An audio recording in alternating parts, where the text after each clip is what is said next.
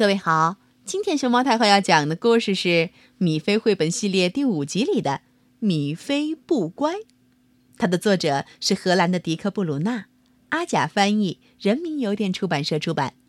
关注微信公众号和荔枝电台“熊猫太后摆故事”，都可以收听到熊猫太后讲的故事。一天早上，兔妈妈说：“我要去趟面包店。”米菲想不想一起去买些饼干做茶点？米菲说：“好呀，这就来。”逛商店是他最爱，他快快跟妈妈出门去，要多快就有多快。面包店离家不太远，不一会儿就走到。他们一起看，一起选。米菲总帮妈妈挑。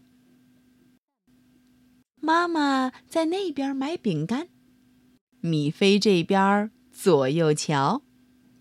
他发现了一盘糖果，就在商店的一角。那糖果一定很好吃，五颜六色，真漂亮。米菲想呐，我好想要。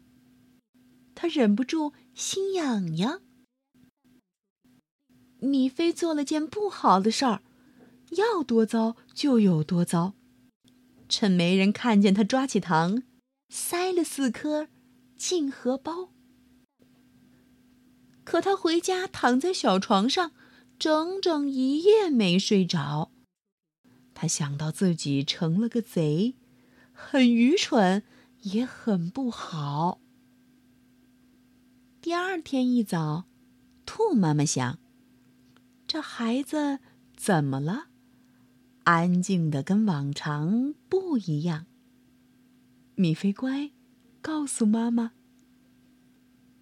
米菲小声说：“我做了贼，拿人家糖果，很不好。你昨天在店里买饼干，我把糖果。”塞荷包。妈妈说：“哎呀，真不好，我们得回面包店，一起去跟人家说清楚，还回糖果，道个歉。”米菲实在不愿那么做，他觉得太丢脸。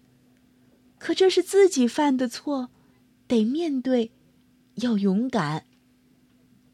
就这样回到面包店，米菲还回小糖果。他认了错，还保证再也不会这么做。